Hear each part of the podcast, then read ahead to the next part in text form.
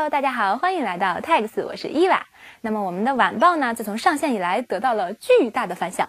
为了回馈新老用户，每周五我们将会为您做一个大盘点，行业资讯、科技八卦尽在这里，等你来看哦。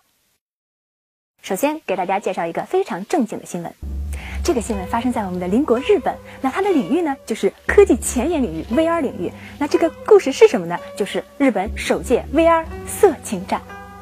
我要说明一点啊，一点啊，像我这种饱读诗书，对吧？作为时尚界和科技界的代表，那同时呢又是学富五车、才高八斗、人见人爱、花见花开的伊娃，对这类消息从来是不屑的。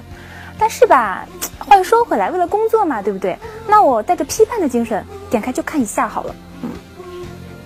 我的天哪，这都是什么东西？哎呀，污的不要不要的！天哪，你们自己看好了。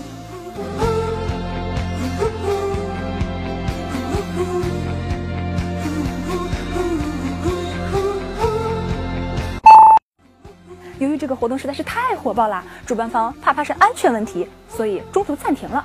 我就搞不懂哎，你们这些宅男为什么会喜欢这些奇奇怪怪的东西？有什么用啊？还是老老实实吃狗粮吧！哼。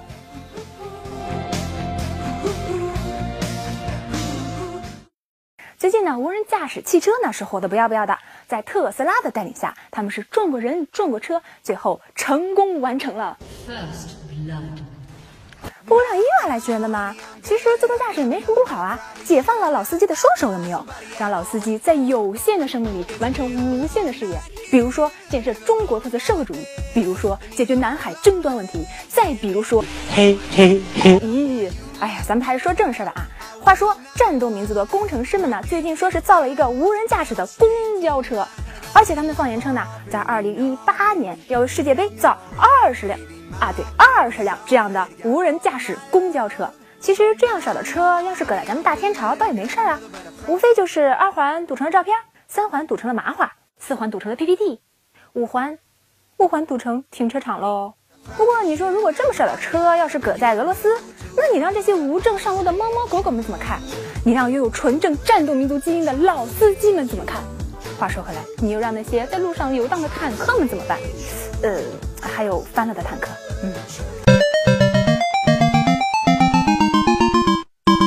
你让一言不合就掏枪的小伙伴们怎么看？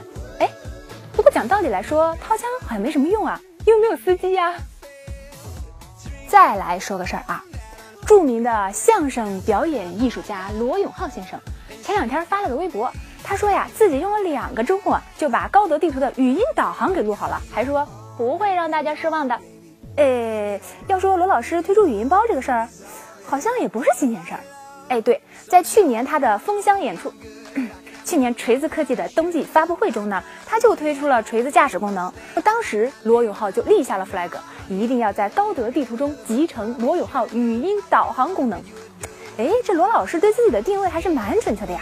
为了不让自己成为无厘涛腾那样的表情包，混战在各大斗图的赛场上，他果断地选择了和自己的老本行无比接近的语音包。受累了啊！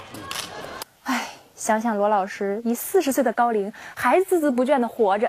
嗯，活跃在相声和科技的战场上，也是蛮不容易的。有可能大家以后开车的时候听到的导航是这样的：我是罗永浩，你镇定一下，我们要出发了。也可能是这样的：前方有急转弯，你听明白了吗？是急转弯，可能是东半球最急的急转弯。那是不是等推出了以后还是这样的？少啰嗦，先给油。你这么装逼，迟早会死的，你知道吗？在一个完美主义者的眼里。这是一个等不完红灯的世界。从前有一个人像你这样开车，最后他死了。哎呀，话说罗老师啊，你都已经认了马云大大当干爹了，T 三啥时候出啊？我们小板凳都准备好了，要等着看今年的第一场相声呢。这不嫌脏这是？那么最后呢，咱们再来说一条真正正经的新闻啊。呃，七月六号，小米雷军发了一条微博，说自己是湖北人，然后在武汉上过学，对武汉非常有感情。那么这次的武汉暴雨中呢，其实灾民的困难他都看在眼里，所以呢，他就向武汉捐出了一批小米移动电源和 LED 灯，来帮助灾民共度难关。哎呀，雷布斯这次真的是干了一件好事儿啊！想群众之所想，急群众之所急，在群众没有办法发朋友圈的情况下，及时向灾区人民送去了小米移动电源。真的是好感动，有没有？这个举措就保住了灾区人民在朋友圈中的身影，让大家友谊的小船不至于翻船。这哪是送来了移动电源啊，这简直就是稳住了暴风暴雨中友谊的巨轮啊，有没有？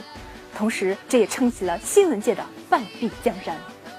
哎呀，刚才给大家开个玩笑哈。不过说正经的，其实，在大灾大难的环境中呢，呃，很多企业倾囊相助，来帮助灾区人民共度难关，这样的例子啊，并不少见。呃，比如说像雅安地震的时候，苹果、三星就带头，很多企业就会效仿。嗯，这样的话我们就有点疑问，那这次为什么就只有小米雷军呢？难道说就是因为他是湖北人，就是因为他对武汉有感情吗？那之前的那些企业，我们想问一下，到底是真的关心人民呢，还是说当时就是迎风来做一个企业公关呢？当然啦，咱们也没有道德绑架的意思哈，只是想说，真正关心人民、关心民生的企业，真正能够勇于承担起社会责任的企业，才真正能够被消费者所信赖哦。啊，没了，还看呢？这是我们的第一期，感觉怎么样？如果喜欢的话，一定要转发、留言、点赞哦！如果你对我们的节目有任何的意见，一定要留言告诉我们哦！哎，我真是太美了。